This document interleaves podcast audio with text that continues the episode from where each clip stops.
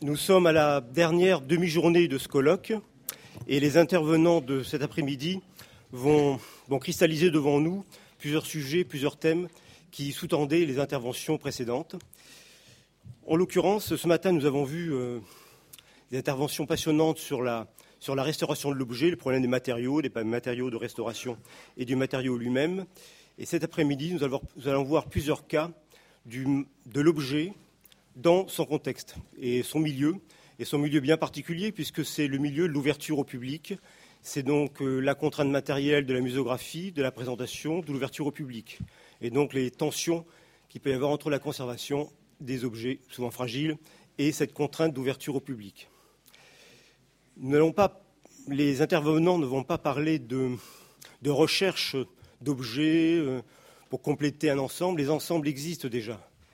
Il s'agit là, on va avoir des cas intéressants, de trouver l'harmonie entre l'enveloppe et l'ensemble significatif d'objets. Et c'est de trouver, euh, d'exprimer et d'évoquer pour le visiteur ce que l'esprit, l'esprit du lieu.